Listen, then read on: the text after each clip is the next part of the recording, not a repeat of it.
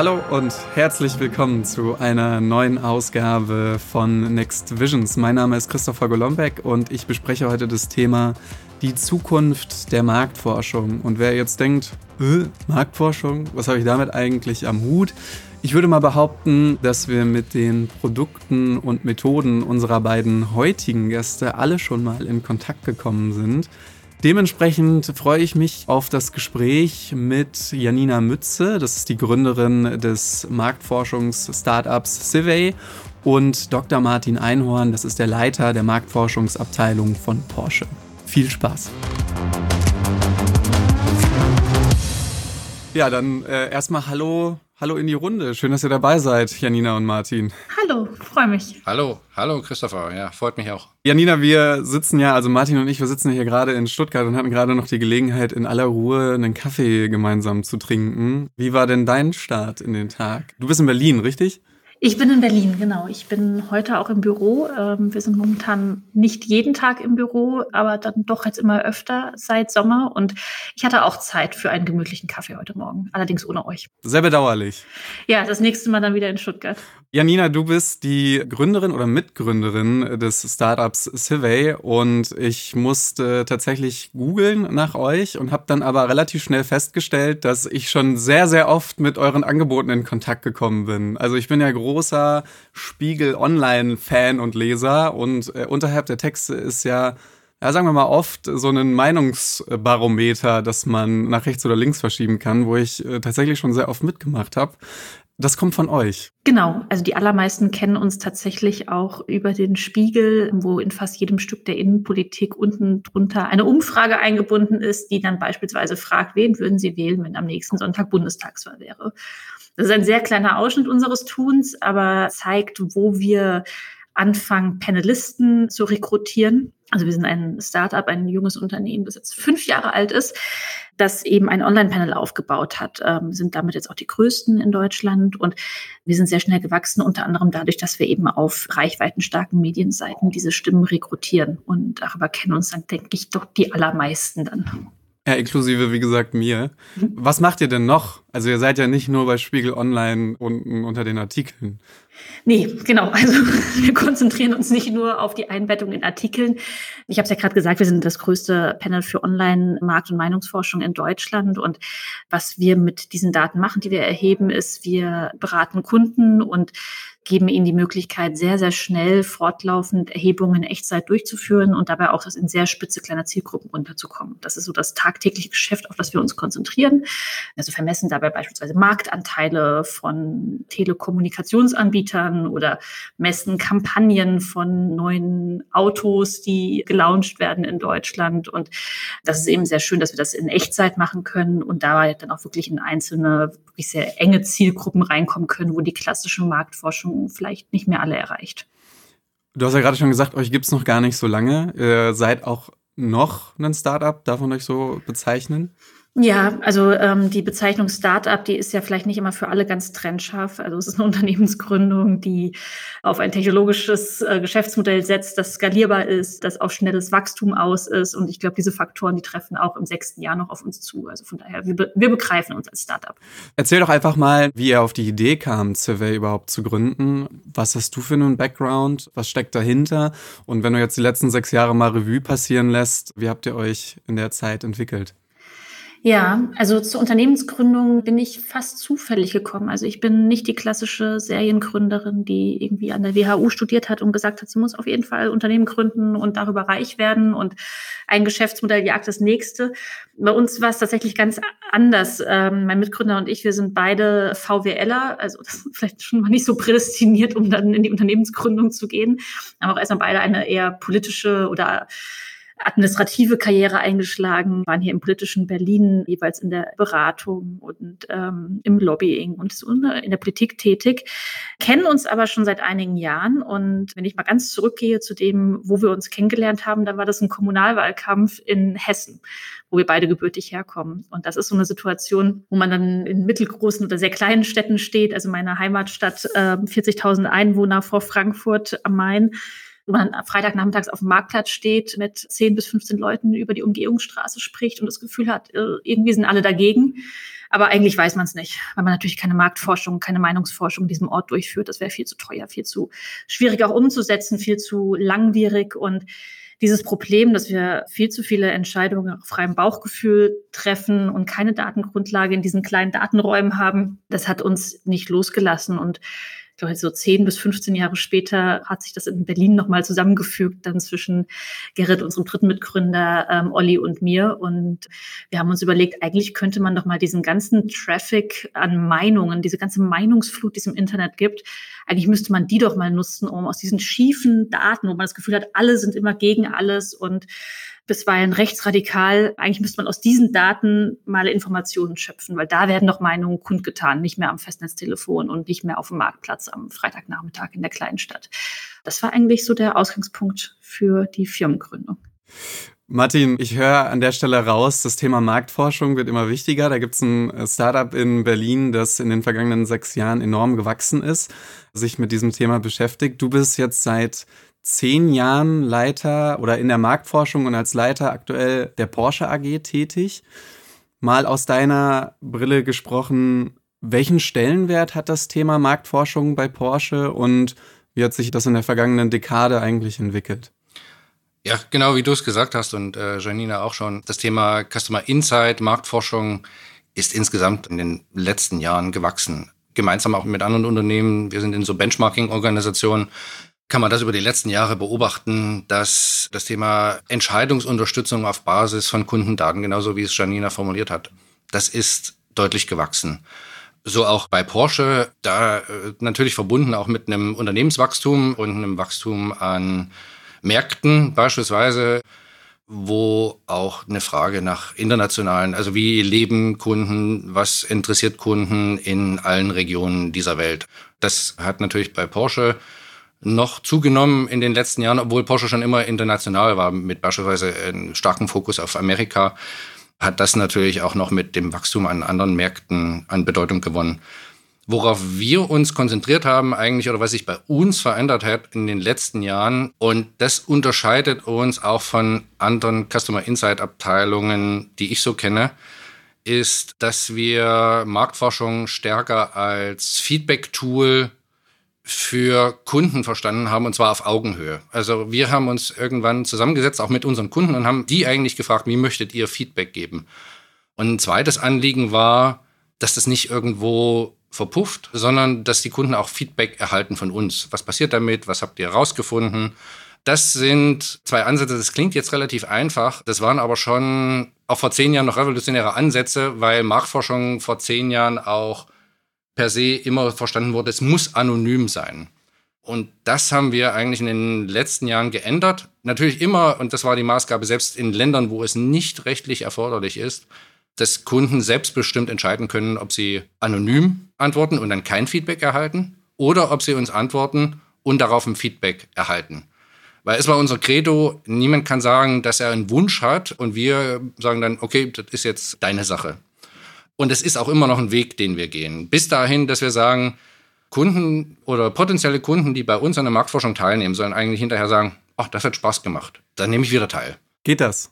Das geht. Wir haben just bevor es nicht mehr möglich war, haben wir beispielsweise in Leipzig auf unserer Teststrecke Kunden befragt zum Thema autonomes Fahren, haben mit denen auch Tests gemacht.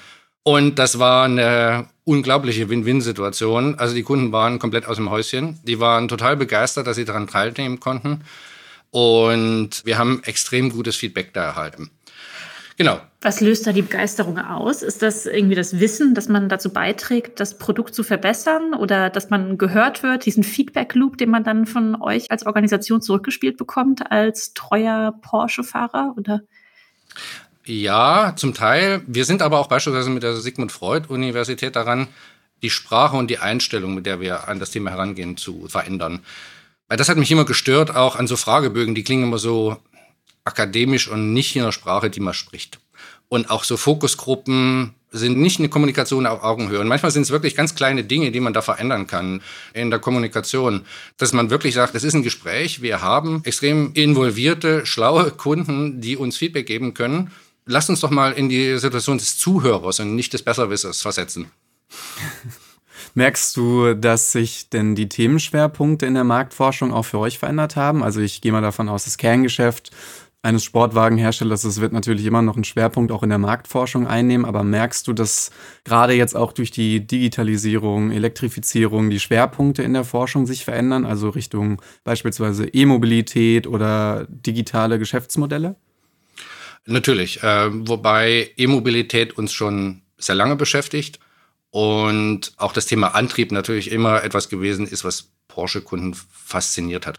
Was sich aber ändert, ist natürlich schon auch das ganze Thema Nachhaltigkeit, autonomes Fahren, aber auch das Thema Sportwagen der Zukunft. Weil gerade mit den ganzen Entwicklungen stehen natürlich auch Fragen, ja, wie entwickelt sich denn der Sportwagen der Zukunft? Was macht den Sportwagen der Zukunft aus? Und das ist ein schönes Beispiel, was mich auch an Marktforschung fasziniert. Es gibt immer wieder neue Themen, selbst in scheinbar alten Worthülsen wie Sportwagen. Der Sportwagen muss einfach gerade jetzt neu äh, überlegt, neu gedacht. Es gibt neue Fragestellungen, auch von den Kunden, aber auch vom Unternehmen. Und das ist eigentlich spannend, dass man da immer äh, relativ weit vorn mit dabei ist, um darüber nachzudenken, ja, was passiert denn als nächstes? Im Wesentlichen die Themen sind Nachhaltigkeit, autonomes Fahren und natürlich auch die Möglichkeiten der Digitalisierung. Und ein wichtiges Thema dabei ist uns, und das haben wir in den letzten Jahren begonnen, auch stärker aus Kundensicht zu evaluieren, das ist das ganze Thema Privacy und Trust. Und wir gehen da bewusst auch über das Thema rechtliche Anforderungen in Europa hinaus. Das ist sehr heterogen, auch global. Wir glauben, das Wichtigste ist das Thema Vertrauen darin, wie wir Daten behandeln. Und wir haben gesehen beispielsweise, dass Porsche-Kunden da ein sehr hohes Vertrauen haben in uns als Marke, dass wir das richtig machen. Also das ist eine Chance, das ist aber auch ein hohes Gut, was wir pflegen müssen und worum wir uns auch kümmern, gemeinsam mit den Kunden und fragen, ja, äh, was können wir tun, damit ihr weiterhin Vertrauen in uns habt, wie wir eure Daten behandeln? Und das ist ein großes Thema aus meiner Sicht für die Zukunft, gerade in Richtung Digitalisierung. Ja, das ist eine äh, sehr gute Überleitung, Martin, weil es geht ja heute um das eigentliche Thema, die in Klammern digitale Transformation der Marktforschung. Und du hast mit dem Kollegen Herrn Dr. Löffler ein Buch geschrieben, das sich nennt The Machine Age of Customer Insights.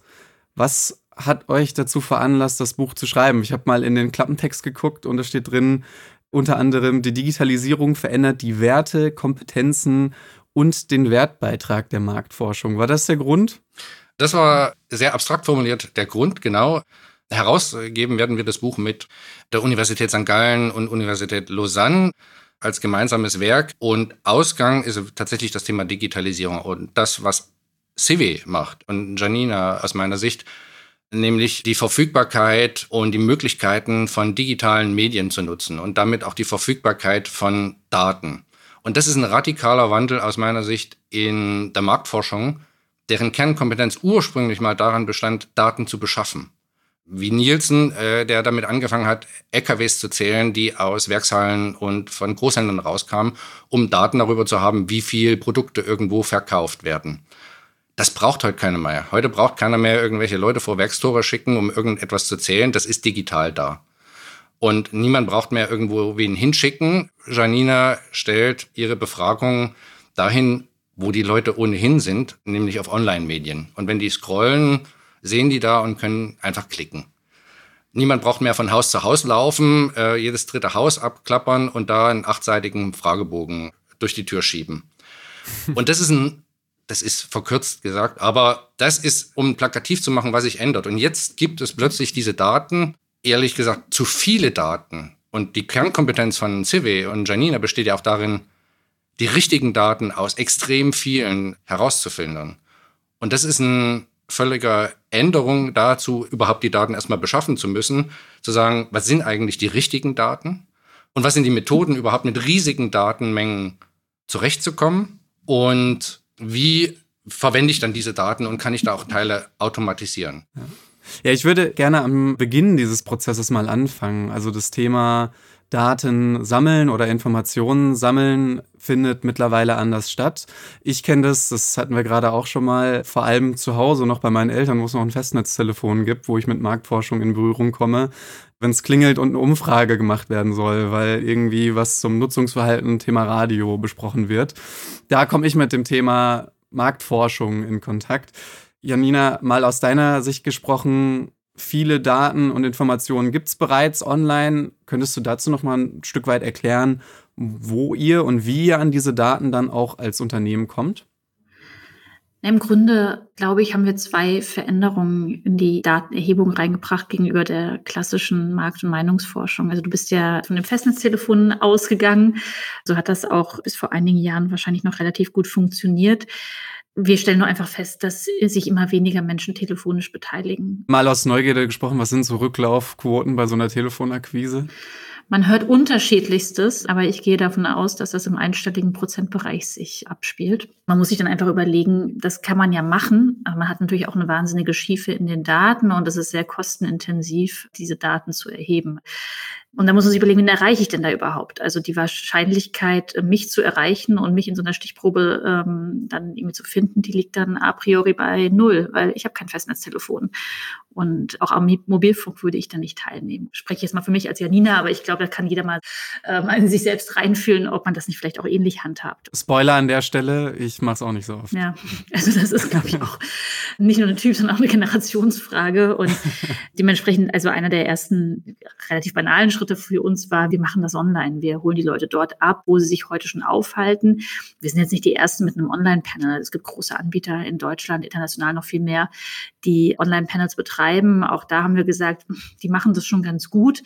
Aber eigentlich ist es doch aus unserer Sicht viel zu komplex zu sagen, hey, wir sind eine neue Firma, wir nennen uns Survey, kein Mensch weiß, wie man das ausspricht oder wie man schreibt, aber wir erwarten, dass alle Menschen auf unsere Webseite kommen. Also das schien uns dann irgendwie auch zu kompliziert und deshalb haben wir gesagt, wir versuchen mal ein Modell zu bauen, dass wir die Leute dort abholen, wo sie sowieso gerade Zeit verbringen und das Interesse haben, sich mit einem Thema zu beschäftigen. Und das sind dann beispielsweise Nachrichtenwebseiten. Also ich bin Leserin der Augsburger Allgemeinen und lese da ein Stück zur bayerischen Innenpolitik und in diesem Artikel werde ich dann auch zu diesem Thema befragt. Das ist quasi dann der Eintritt und der erste Kontaktpunkt zu uns als Panel-Anbieter oder als Institut. Und das ist natürlich dann an der Stelle noch weit davon entfernt, irgendwie repräsentativ zu sein. Aber da haben wir erstmal einen Erstkontakt mit dem vielleicht zukünftigen Panelisten. Und die Wahrscheinlichkeit, dass die Person mitmacht, ist sehr groß, weil sie hat ja Zeit. Sie liest jetzt gerade den Artikel in der Augsburger Allgemeinen. Das Thema ist interessant für die Person, deswegen macht sie da mit. Und dann können wir sie schrittweise rausfunneln aus dem Thema und in andere Themenbereiche reinlenken, weil das dann einfach auch Spaß macht, bei uns im Produkt abzustimmen und diese Feedback-Schleifen zu bekommen. Feedback-Schleife ist auch tatsächlich der zweite Punkt. Also die zweite Veränderung, die wir mit reingebracht haben, ist, wir incentivieren nicht monetär. Das machen so ganz klassisch die Online-Panels, die dann festgestellt haben, okay, am Telefon haben wir es immer noch geschafft, mit den Callcenter-Mitarbeitern die Leute zu überreden. Da musste man nicht mehr geben, aber online funktioniert das nicht. Also lass uns mal einen 5 Euro Amazon-Gutschein dann für mehrere Stunden Arbeitsaufwand rausgeben. Und ähm, das war eben auch nicht unser Ansatz, sondern wir kommen ja, wie gesagt, also kulturell kommen wir eben selber aus der Politik und aus einem sehr gesellschaftlichen Interesse heraus haben wir auch diese Firma gegründet. Und unser Ansatz ist eben, dass wir dadurch, dass wir in Echtzeit Ergebnisse berechnen können und einfach sehr aktuelle repräsentative Ergebnisse anzeigen können, dass wir die auch dem Befragten anzeigen als Belohnung dafür, dass er oder sie mitgemacht hat. Und das ist tatsächlich auch einer der Beweggründe, weshalb Leute gerne mitmachen, die Ergebnisse direkt sehen, zu wissen, dass man selber gehört wird. Jetzt nochmal zurück zur Augsburger Allgemeinleserin, die dann vielleicht über den Söder abstimmt und am nächsten Tag schreibt dann die Redaktion auch noch ein Stück dazu. Und dann geht das über die Agentur raus und wird noch in größeren Nachrichtenseiten platziert. Und Ganz unabhängig davon habe ich eben das Gefühl, dass ich mit meiner Stimme auch was Sinnvolles gemacht habe, weil sie wird eben so eingeordnet, dass es eben ein valides Gesamtbild ergibt und sie wird veröffentlicht und hat auch einen Einfluss. Und das ist tatsächlich auch mitunter ein Beweggrund, weshalb Leute bei uns mitmachen. Ich höre daraus, dass es vor allem aber auch Schwierigkeiten zum Teil mit sich bringt. Also ich glaube, das Thema Repräsentativität ist ein extrem großes in der Marktforschung. Und wie du, Janina, ja gerade schon gesagt hast, das weiß ich ja nicht zwanghaft, wer dann am Ende wirklich am anderen Ende dieses PCs sitzt und draufgeklickt hat, wie gut oder schlecht ich den Herrn Söder finde. Äh, wie stellt ihr das denn sicher? Na, das ist natürlich eine Herausforderung, die hat jeder Meinungsforscher. Ne? Also die Herausforderung habe ich auch am Telefon und ähm, wenn ich jetzt an der Haustür klinge und frage, können Sie sich vorstellen, die AfD zu wählen, dann muss ich auch damit rechnen, dass ich vielleicht so eine Interviewer-Bias habe. Also dass ich das vielleicht nicht der Person sagen möchte ins Gesicht. Ich glaube, je nach Erhebungsmethode hat man unterschiedliche Herausforderungen. Unsere Herausforderung ist, dass vielleicht eine Lüge leichter fallen könnte, weil sie weniger schnell überprüft werden kann, augenscheinlich. Also ich kann angeben, Mann oder Frau und da steht jetzt niemand neben mir, um das direkt zu überprüfen. Auf der anderen Seite gibt es keinen Anreiz dafür, das zu tun. Also ich werde nicht dafür bezahlt, dass ich als Zahnarzt sehr viel wertvoller bin fürs Panel ähm, als andere Berufsgruppen. Und ich werde nicht dafür komisch beäugt, vielleicht vom Interviewer, dafür, dass ich vielleicht eine Partei wähle, die dem Interviewer nicht gefällt. So gibt es, glaube ich, verschiedene Effekte, die da zum Tragen kommen. Das Schöne ist an unserem technologischen Ansatz, wir arbeiten eben mit sehr vielen Daten und sehr viele Daten heißt, man kann auch eine gewisse Konsistenzprüfung machen. Also wenn ich jetzt am Tag eins angebe, ich sei Zahnarzt und am Tag zwei sage ich, mein höchster Bildungsabschluss ist ein Realschulabschluss, dann kann das nicht zusammenpassen. Dann kann man sich mal verklickt haben und so weiter und dann werden wir auch nochmal fragen, aber erstmal werden wir diese Stimmen nicht berücksichtigen. Und das sind natürlich Möglichkeiten, wenn wir über mehrere hundert Datenpunkte pro Person verfügen, wird es dann schon irgendwann sehr schwierig, sich da konsistent über die Dauer zu verhalten, sodass ich da insgesamt über diesen technologischen Weg mehr Vorteile als Nachteile sehe. Jetzt haben wir die Daten gesammelt, jetzt machen wir einen Haken hinter die Datenerhebung und wir haben diesen äh, Wust an Datenmaterial oder wie man so schön neudeutsch sagt, Big Data. Äh, wie trenne ich denn jetzt die Spreu vom Weizen? Also was gibt es da denn mittlerweile für Methoden, Martin? Das, klar, es gibt das Ganze, was man unter künstlicher Intelligenz zusammenfasst. Das Spannende an diesem Thema ist, dass da extrem schnelle Methodenentwicklungen in den letzten 20 Jahren stattgefunden haben, die angewendet werden können aus technologischen Gründen, die vor 30 Jahren oder 20 Jahren als komplett utopisch als umsetzbar galten, auch methodisch. Es gibt eine Entwicklung innerhalb der künstlichen Intelligenzverfahren von Decision Trees äh, hin wieder zu neuronalen Netzen. Die waren schon mal in den 90ern relativ am Vogue, aber technologisch nicht möglich.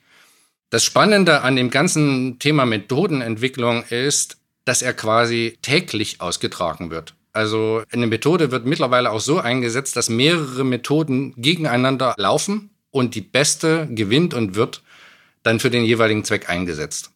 Hast du ein Beispiel dafür? Wenn wir ein Vorhersagemodell entwickeln, dann werden verschiedene Verfahren, beispielsweise unterschiedliche neuronale Netze eingesetzt oder auch noch äh, sogenannte Decision Trees, also Entscheidungsbaumverfahren oder vielleicht auch noch ein regressionsartiger Ansatz. Also das sind jetzt alle so Fachwörter, aber es gibt ganz unterschiedliche Verfahren, auch mit unterschiedlichen Einstellungen und die werden konkurrierend eingesetzt und man nimmt dann am Ende das Verfahren, das die beste Prognosegüte hat. So, das ist tatsächlich so passiert, dass täglich neue Methoden entwickelt werden, weil es immer wieder eine Methode gibt, die besser ist. Das sieht man beispielsweise, es gibt mittlerweile auch Crowdsourcing-Plattformen, wo Firmen bewusst Themen reinstellen, wo dann 10, 100 Teams gleichzeitig an dem gleichen Problem arbeiten. Und es ist vorher halt nicht klar, welche Methode gewinnt. Also was ich auf jeden Fall mal rausnehme, ist das Thema AI wird immer wichtiger, auch in der Marktforschung. Janina, das setzt ja. ihr auch vermehrt auf Kompetenzen so im Bereich Machine Learning, künstliche Intelligenz, wenn ihr eure Teams aufstellt oder rekrutiert? Ja, also wir haben tatsächlich Entwickler, die einzig und allein Methoden des Machine Learnings bei uns anwenden, beispielsweise bei der Fragestellung, welche Umfragen zeigt man eigentlich welcher Person an. Ne? Also mit verschiedensten Zielsetzungen. Eine Zielsetzung, dass sie möglichst viele Umfragen bei uns beantwortet. So ein bisschen nach dem Netflix-Prinzip. Also die Serie kann auch zwischendrin mal langweilig sein, aber am Ende muss nochmal so ein Cliffhanger sein, dass man weitermacht. Aber natürlich auch unter äh, diversen statistischen Maßgaben. Also wen brauchen wir eigentlich noch im Sample?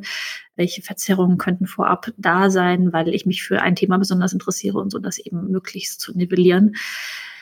Ja, also natürlich zusammenfassend kann man sagen, das Thema wird immer größer, hoffentlich wahrscheinlich auch in dieser ganzen Branche.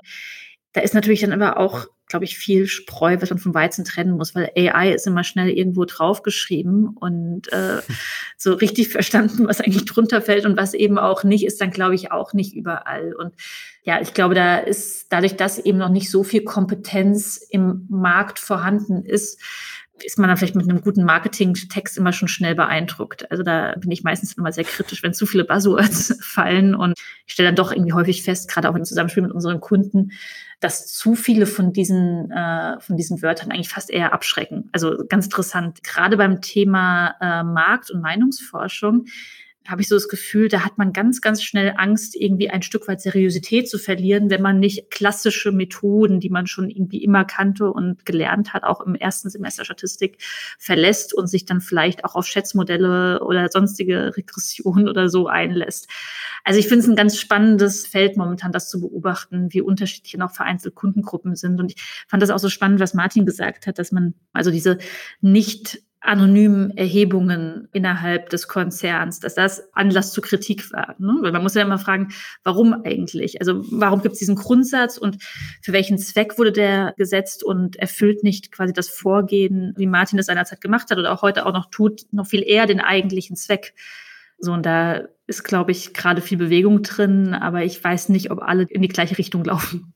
Ja, den Punkt fand ich in der Tat auch mega spannend im Sinne von, äh, ich mache das eben als derjenige, der die Information bereitstellt, nicht anonym, weil ich ja auch ein Feedback bekommen will. So, was wird denn an diesem Produkt verbessert? Und ich persönlich, ich bin ja eher derjenige, oder ich würde jetzt mal zu dieser Personenkategorie gehören, die ja Daten bereitstellen für Person wie, wie ihr.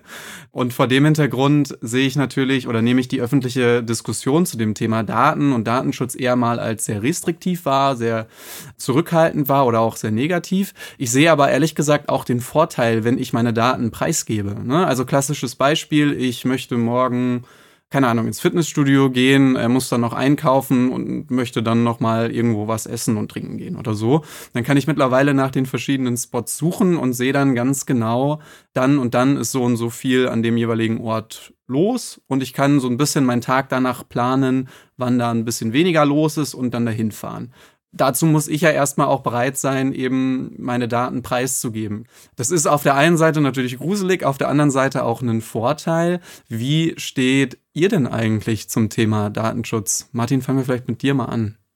Datenschutz, ich habe es vorhin schon anklingen lassen, ist für mich nicht nur eine rechtliche Grundlage, sondern wir sehen darin eigentlich auch einen möglichen Wettbewerbsvorteil. Und zwar nicht im Datenschutz an sich, sondern in dem Thema Privacy und Vertrauen, dass wir richtig mit Daten umgehen. Und du hast eigentlich genau richtig beschrieben. Der Grundgedanke, den wir auch gemeinsam mit Kunden erarbeitet haben, ist das Thema Selbstbestimmung. Dass man entscheiden kann, erstens ein Feedback bekommt auf Augenhöhe, dann geben viele auch gern Informationen, beziehungsweise einfach auch ihre Meinung über alles Mögliche. Also jetzt nicht nur über unsere Produkte, in Janinas Fall über politische Einstellungen. Dann gibt ja jeder gern auch mal ein Feedback oder wird gefragt über bestimmte Themen. Und dann muss es aber auch die Möglichkeit geben, das abzustellen oder zu sagen, ich möchte jetzt nicht, dass das irgendwer erfährt, dass ich das war. Oder ich möchte nicht, dass das weitergegeben wird. Und solange das der Fall ist, ich glaube, mittlerweile in den meisten Gesellschaften sind die Menschen so bewusst, dass sie sagen können, ja, bitte, gern, und ich freue mich darüber, wenn ihr das verwendet. Oder, ne, im Moment möchte ich nicht. Und dieses Thema Selbstbestimmung ist aus unserer Sicht ein sehr wichtiges. Wir haben das auch äh, mehrfach gemeinsam mit unseren Kunden diskutiert. Wir haben sie befragt, wie möchtet ihr involviert werden? Daraufhin haben wir den Porsche Advisors Club zum Beispiel entwickelt, der nach den Regeln funktioniert, denen sich unsere Kunden gewünscht haben. Da gibt es offene Möglichkeiten, wo sie jederzeit ihre Ideen reinschreiben können. Es gibt Möglichkeiten, an Foren teilzunehmen. Es gibt Möglichkeiten, auf so ähnliche Fragen wie von Janina wöchentliche Fragen zu antworten und die Ergebnisse zu sehen. Und es gibt jederzeit die Möglichkeit, mit uns als Betreibern dieses Porsche Advisors Club in Kontakt zu treten. Und dann, wenn diese Selbstbestimmung möglich ist, dann funktioniert das auch super. Aus meiner Sicht ist es genau die Voraussetzung auch in der digitalen Welt, dass wir auch jedem die Sicherheit geben, du kannst das auch abstellen, du kannst aber auch ein Feedback bekommen, wenn du magst. Ist für mich super essentiell in dieser digitalen Welt und vielleicht auch für ein europäisches Unternehmen ein Wettbewerbsvorteil aus unserer Sicht, auch global gesehen.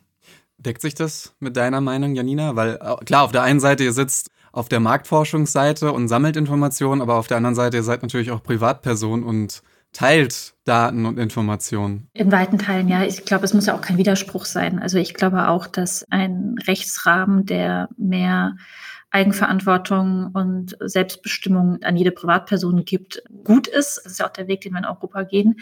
Und dass sich auch so ein Wettbewerbsvorteil entwickeln kann, weil wir sehen das in den USA, in Kalifornien, dass an gewissen Stellen nachgezogen wird. Und wir sehen auch ein Bewusstsein in anderen Ländern steigen für Themen wie Privacy und äh, Trust. Das sehe ich ganz genauso. Und es ist einfach in Deutschland auch ein wahnsinnig hohes Gut. Jede Marke muss das für sich wissen. Dieses Vertrauen, wenn das einmal weg ist, ist es weg. Das ist sehr schwer wieder reinzuholen. Und das kann eigentlich kein keine Datenerhebung der Welt wert sein, das aufs Spiel zu setzen. Bei der Frage, wie viel Selbstbestimmung auch wirklich aktiv schon genutzt ist, da bin ich manchmal so ein bisschen frustriert, weil wir kennen ja die Verhaltensdaten der Menschen aus der öffentlichen Wahrnehmung. Wir sehen, welche Tools sie nutzen, welche Produkte sie nutzen, von WhatsApp über Facebook, um jetzt einfach mal irgendwie möglichst unkritisch amerikanische Unternehmen zu nennen oder Marken zu nennen. Und gleichzeitig sehe ich eben in unseren Daten, dass halt eine große Mehrheit wahnsinnig kritisch gegenüber dem Zugriff vom öffentlichen Sektor oder von großen privaten Unternehmen auf ihre eigenen Daten ist und dann wahnsinniges Misstrauen vorherrscht. Und was ich da so ein bisschen rauslese, ist, dass das Verständnis dafür, wie diese Geschäftsmodelle funktionieren, eigentlich noch gar nicht vorhanden ist. Also, dass das ein Trade ist, den ich mache, dass ich irgendwie die Services von WhatsApp kostenlos nutzen kann, gleichzeitig aber einfach auch gewisse Informationen abgebe. Ich glaube, das ist vielen nicht bewusst. Und dann führt man manchmal vielleicht auch im privaten Umfeld mit der Familie, anderen Generationen, manchmal ganz haarsträubende Gespräche die, wo dann irgendwie das eigentliche Handeln sich gar nicht mit dem eigentlichen Denken deckt. Und das kann man dann, glaube ich, auch niemandem vorwerfen, weil es ist einfach wahnsinnig komplex. Also es sind Produkte, die sind in den letzten fünf Jahren entstanden oder vielleicht auch in den letzten acht Jahren. Das sind komplett neue Geschäftsmodelle, da sind komplett neue Werte entstanden, Unternehmenswerte, die da passieren. Und ich glaube, einer der nächsten Schritte, auch in der Gesetzgebung, müsste eigentlich sein, das ist meine Privatmeinung, dass man da massiv in die Vereinfachung geht. Ähm, also ich meine, jede Webseite, die wir momentan nutzen, äh, öffnen, ja, insbesondere jetzt auf dem, auf dem, auf dem Smartphone, kriegen wir erstmal so einen Cookie-Layer, äh, der die halbe Seite verdeckt. Stimmt. Das ist ja nur die erste Ebene. Also ich müsste ja dann eigentlich quasi in die zweite Ebene gehen, gucken, was steht jetzt in der Datenschutzerklärung drin und so weiter und so fort. Wird ja immer weggeklickt. Und da weiter noch in die Vereinfachung reinzugehen, den Menschen zu erklären, was sie hier eigentlich für welchen Preis bekommen, das fände ich wahnsinnig wichtig, weil dann funktioniert der Weg der Selbstbestimmung. Ansonsten, glaube ich, bleibt irgendwo auch dieses Misstrauen. Ja, super Punkt und ich finde auch gut erklärt. Also das ist das, was ich vorhin meinte im Sinne von, ich nehme so diese öffentliche Diskussion super kritisch auch wahr.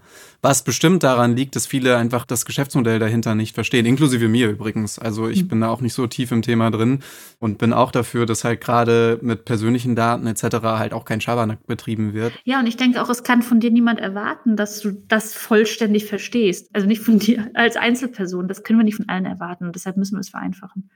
Schließt sich aber die Frage an, und ihr habt sie zum Teil schon beantwortet, wenn wir jetzt so Unternehmen sehen, die eben beispielsweise amerikanische Tech-Giganten sind oder auch generell andere Länder, in denen es eben keine DSGVO gibt.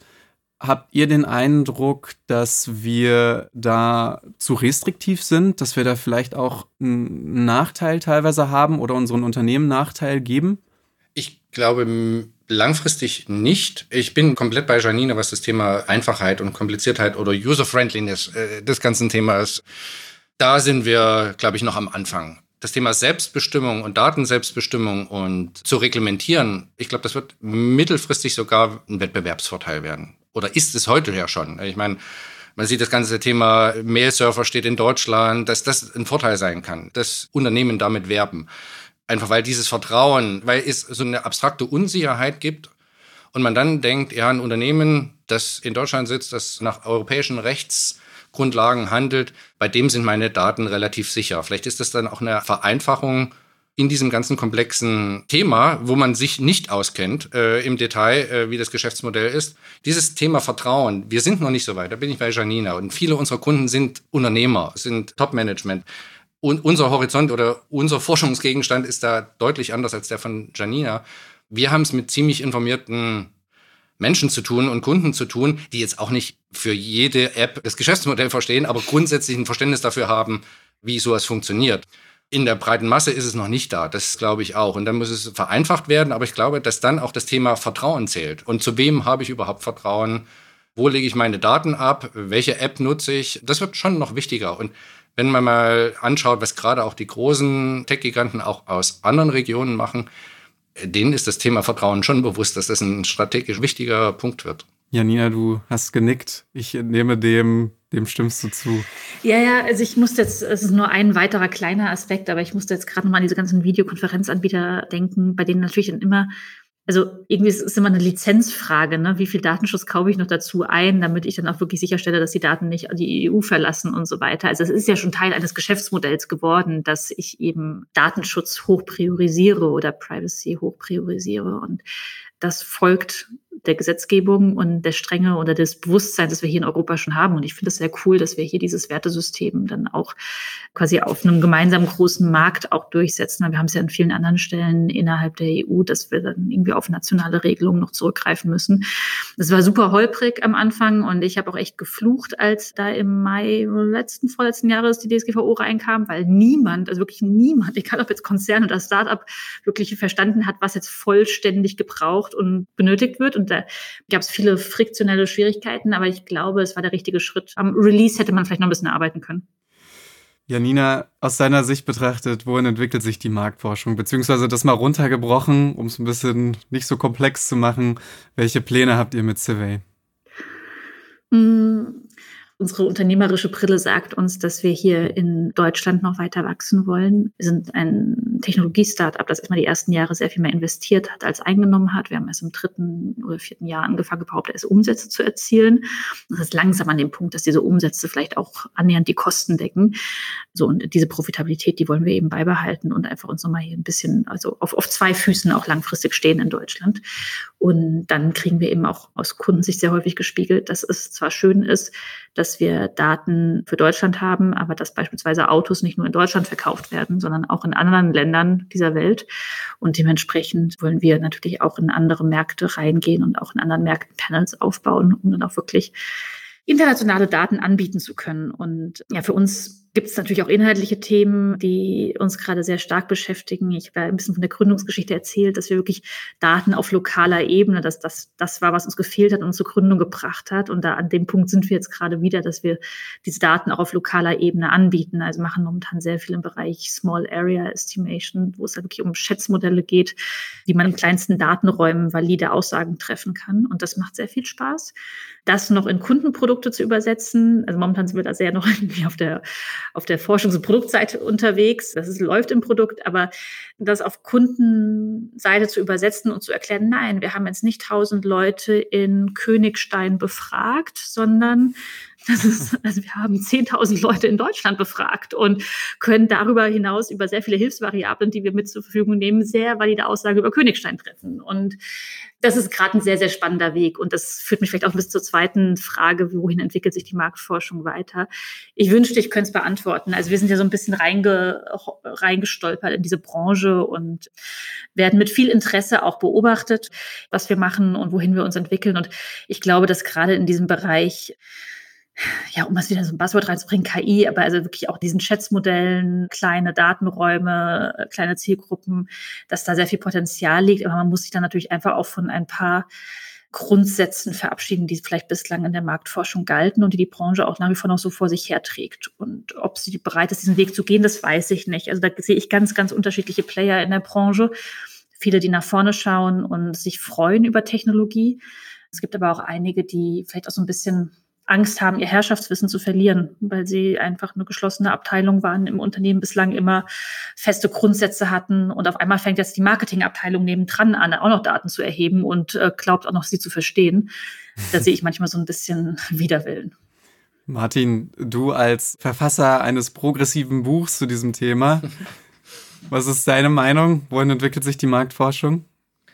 Ich würde es auch so aufteilen wie Janina. Erstmal für uns, für die Porsche-Marktforschung, ich glaube, technologieunabhängig eine radikale Kundenorientierung. Ich würde es mal so formulieren. Unsere Vision ist, dass uns unsere Kunden in dem Moment uns ihre Sorgen und Träume sagen können, wenn sie es möchten. Und wir kümmern uns um den Rest. Und wenn sie mögen, hören sie von uns auch etwas zurück zu ihren Sorgen und Träumen.